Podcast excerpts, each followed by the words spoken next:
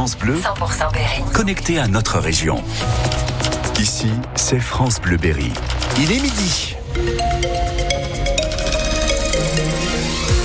L'heure du journal présenté par Emeline Ferry. Un petit mot de la météo, Manu. Vigilance jaune, toujours ce temps chaotique. Un vent fort annoncé, une baisse des températures, seulement 7 à 9 degrés.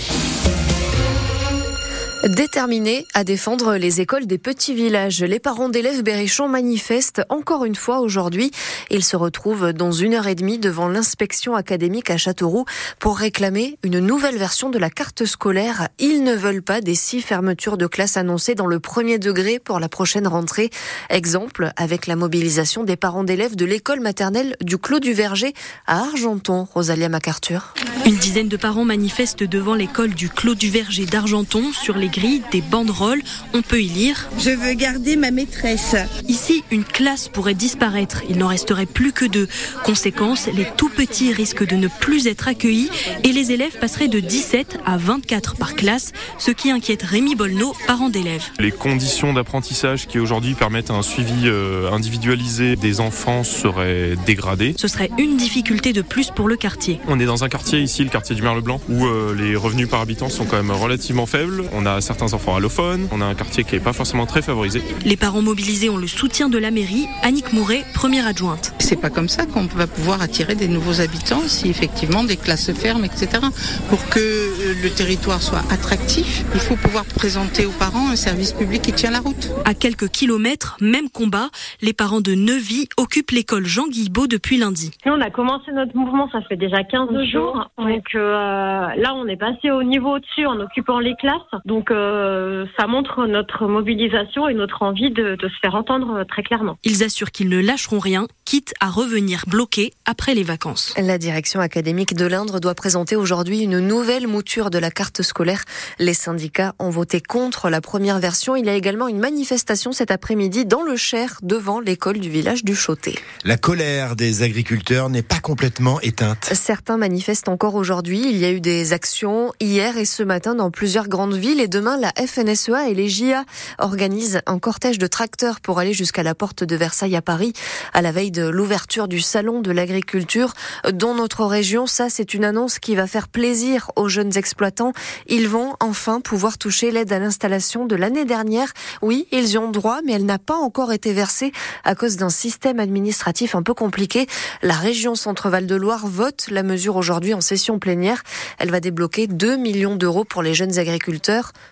Enfin, réagit Nicolas Forissier, le député de l'Indre et président du groupe d'opposition de la droite et du centre à la région. Nous demandons ça à l'exécutif régional depuis des mois. La première fois qu'on est remonté au créneau, c'était en avril 2023, donc il y a quasiment un an. Tout ça pour dire qu'il est absolument anormal que des problèmes administratifs de transfert des aides aux jeunes agriculteurs par l'État vers la région, avec tout ce que ça suppose de bureaucratie et de technocratie, se traduisent par le non-paiement de ces aides aux jeunes agriculteurs qui s'installent, alors que c'est absolument nécessaire pour eux. Je connais des jeunes agriculteurs qui ont été obligés de faire des prêts court terme, dont ils payent les intérêts pour simplement faire face au fait que l'aide qui leur était due ne leur était pas versée pour des problèmes technocratiques, bureaucratiques, de mauvaise gestion. Et surtout, je regrette qu'il ait fallu attendre la crise agricole qu'on vient de connaître ces dernières semaines pour simplement prendre une mesure de bon sens qui consiste à verser l'argent et après à régler les problèmes administratifs en interne. Mais c'est pas aux jeunes agriculteurs de subir des dysfonctionnements de l'État et de la région. Ça fait quand même des mois qu'on lui propose.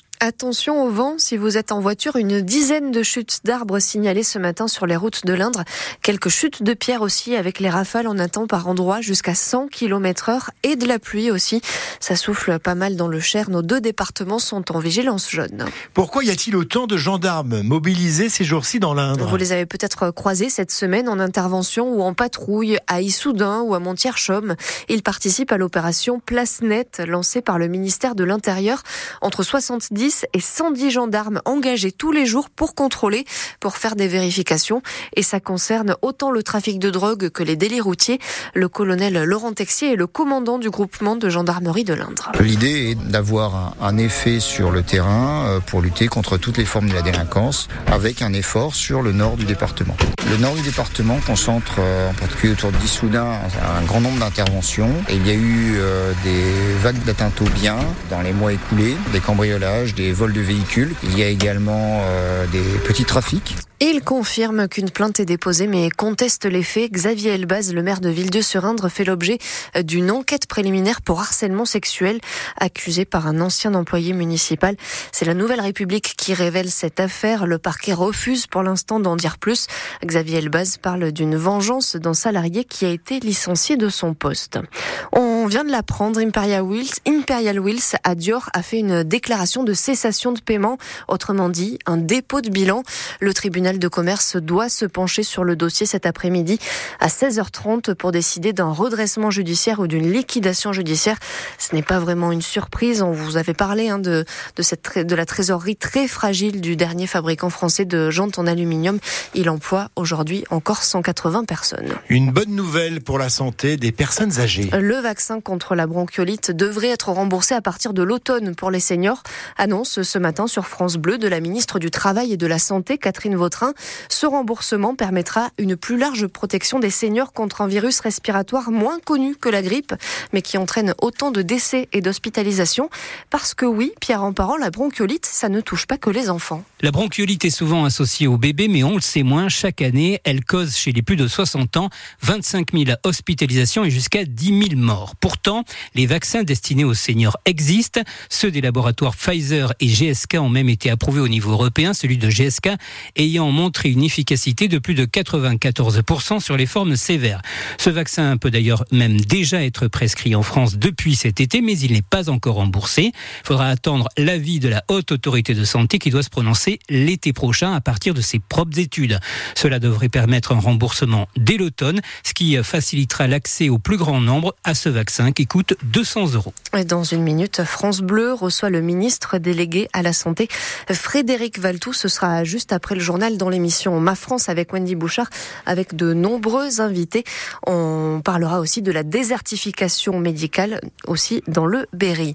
La polémique n'en finit pas autour de Julien Alaphilippe. Le cycliste berrichon est défendu par de nombreux internautes, par son épouse Marion Rousse sur les réseaux sociaux et par le syndicat national des coureurs qui réagit. Un employeur ne peut pas se comporter comme ça.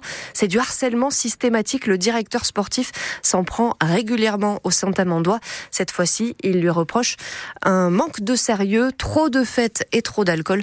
On espère que Julien Alaphilippe va le contredire. Il participe ce week-end à une course en Belgique. On espère qu'il sera plus performant. On vous résume en tout cas toute cette affaire sur francebleu.fr.